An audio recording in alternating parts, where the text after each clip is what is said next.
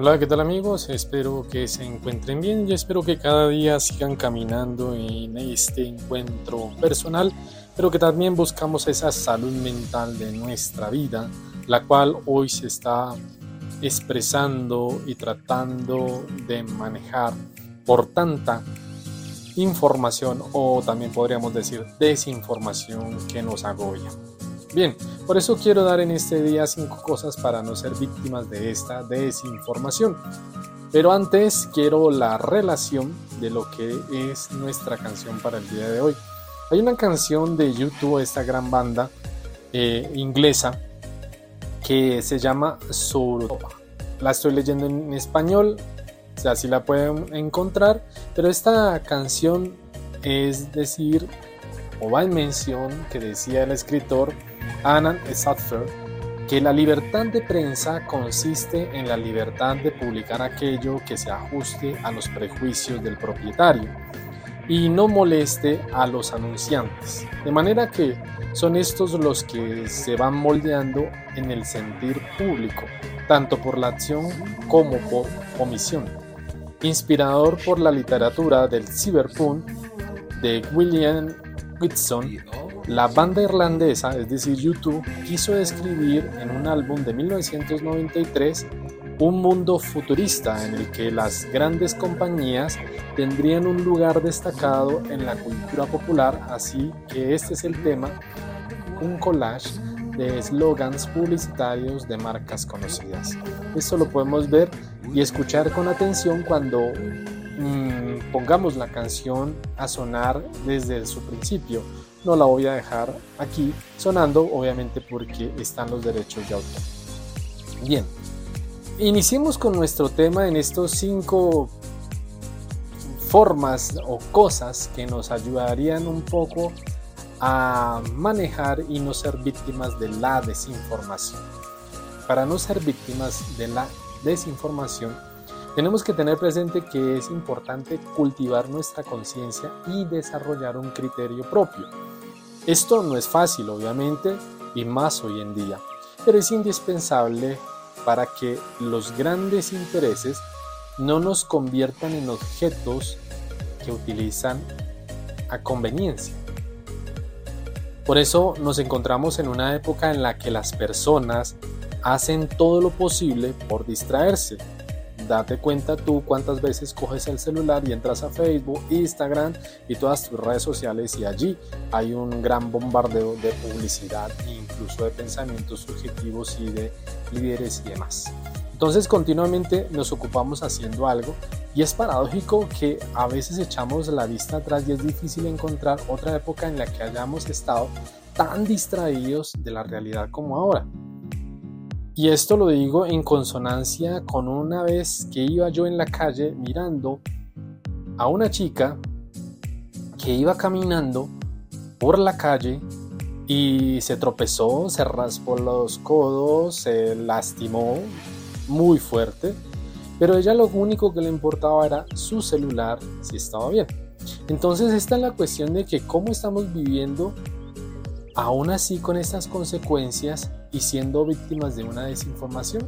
Lo peor de todo es que nunca habíamos recibido tanta información como ahora. Podremos decirlo de manera muy coloquial, estamos plagados de información. De aquí, de allá, recibimos informaciones de cada instante. El problema es que una alta cantidad de estos datos son falsos o cuán menos tergiversados pero nosotros somos masivamente las víctimas de esta desinformación. Las consecuencias son muchas y esto es muy grave, especialmente en el terreno de la política, es donde más hay una desinformación grandísima, porque se busca que la otra persona, el contrincante, eh, no tenga la mayor votación y obviamente empieza un bombardeo de constantes eh, métodos informativos por los líderes, por aquellos que buscan en las elecciones que decidan por su candidato, convirtiéndose así sin querer en simpatizantes y eligen eh, a una persona que posiblemente no va a ayudar o posiblemente sí, bueno, eso dependerá de la situación que acontezca en el momento. Pero bien, esto es un ejemplo, hay muchas otras formas dentro de lo que es la desinformación, pero la más evidente es esta. Primera cosa que podemos tener presente en la desinformación es filtrar los temas. Es fundamental tener presente y hacer este ejercicio a conciencia para determinar qué es lo que realmente quiero saber y me conviene saber. Por eso debemos tener el ojo puesto en lo que nos interese. Tenemos que tener certeza de qué es lo que me gusta a mí, no por lo que me han bombardeado con información. Por ejemplo, si a alguien le interesa el béisbol, entonces busca la manera de dejar de lado todo lo que no tiene nada que ver con el béisbol. La idea es que definas lo que necesitas, saber lo que tomas y llevarlo precisamente a lo que es importante para tu vida. Si necesitas aquello u otro, entonces ve directamente hacia ello que es importante para tu vida. Lo que te afecta, lo que te distrae, lo que no es importante, es la desinformación. Lo que no te ayuda para tu bienestar y calidad de vida, entonces no es información que te, te ayude. Entonces, ahí es donde debes determinar si estás perdiendo tiempo con cosas que no son importantes y llamativas para tu vida. Segundo, debemos filtrar las fuentes. Este es uno de los mecanismos que tenemos que tener en cuenta para evitar ser víctimas de esta desinformación. Actualmente podemos ver que se está cobrando mucha importancia en quién dice las cosas. Hoy en día tenemos muchas personas que dicen de todo. Cualquiera puede decir tonterías. E incluso si ven Instagram, si ven, ahí hay unas grabaciones de 20, 10 segundos que cosas que no tienen relevancia. Entonces también difunden falsedades porque hoy en día también aquellas personas que son influencers buscan cualquier cosa para lograr buscar eh, seguidores. Entonces, las fuentes deben ser reconocidas, serias, verdaderamente comprobadas, que tengan seriedad en el contenido y sean de verdad realmente eh, eh, sitios importantes donde se publican personas con reputación, con investigación, que significa que realmente son eh, fiables y responsables toda aquella información para que no te engañen y obviamente no perturben tu cabeza. Tercero, leer libros para no ser víctimas de la desinformación. Hay que inculcar hoy en día esta importancia de la lectura. Me llamó la atención que estaba yo en un centro comercial tomándome un café y allí vi una niña como de 7 años en el cual estaba muy interesada y su mamá le regaló un libro que acaban de comprar allí. Logré verlo porque ella lo destapó y me llamó mucho la atención que una niña de 7 años estuviera, bueno, aproximadamente 7 años podría decirlo, pero que estuviera tan interesada en, en hacer su lectura.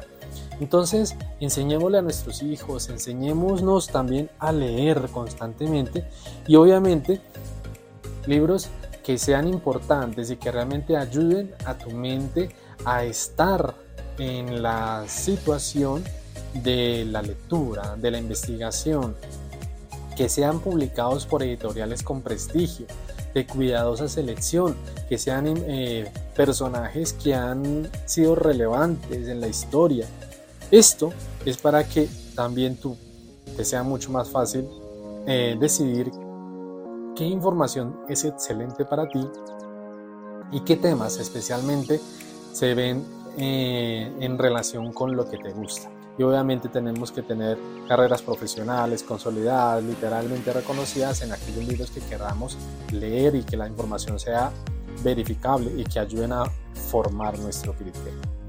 Cuarto, tenemos que empezar a ejercitar esa capacidad crítica, no crítica destructiva, sino saber esa crítica de identificar lo que es negativo, que tenga algo que no, no, es importante para tu vida, sino esa criticidad que tenemos que tener en la capacidad de evaluar la información para desarrollar esa capacidad razonable y entrenarla y ejercitarla para una mejor manera y un comenzar a hacerlo, no tragando entero, como se dice coloquialmente, todo lo que nos dicen o todo lo que veamos en las redes sociales. Entonces por eso es importante que la información de, interés es que la veas de una manera y de una óptica totalmente distinta. Evaluar lo que realmente es importante, impresionante y que realmente actúe en la ciencia, la razón y la investigación. O sea, pregúntate, acude a tu razón. ¿En qué te impacta aquella información que estás leyendo, aquella información que estás viendo? ¿En qué evidencia están basando aquellas, eh, aquellos comentarios? Eh, no es que te vuelvas escéptico, no, sino que te ayude a hacer y a desarrollar esa capacidad crítica para cultivarla en tu vida y obviamente ayudes a los demás en, en esta tarea que hoy es importante empezar a filtrar. Y por último, cultivar la Muchísimos problemas en la vida se derivan por la falta de conciencia, pero también hay una cierta tendencia a no querer saber, no querer oír y por ahí dice que apareció el, el cuarto mono. Antes era el que no veía, el que no decía y el que no oía y ahora el que no pone atención porque está metido en un celular. Entonces, debemos entonces ser conscientes. Dejémonos preguntar o hagámonos esa pregunta el porqué de nuestras palabras, acciones hacia los demás. ¿Queremos muchas veces vivir distraídos o pensar solo que la vida es pasajera y que quiero conseguir dinero? Entonces, ¿qué es lo que realmente hace una reflexión en tu vida? ¿Qué es lo que es nocivo y opuesto a lo que realmente importa en la vida? No es vivir preocupados, es haciendo conciencia de todo lo que acontece en nuestra vida en acciones y palabras. Lo que debemos hacer es buscar el equilibrio y cultivar esa conciencia frente a lo que verdaderamente nos importa y restar esa trascendencia de lo que no la tiene.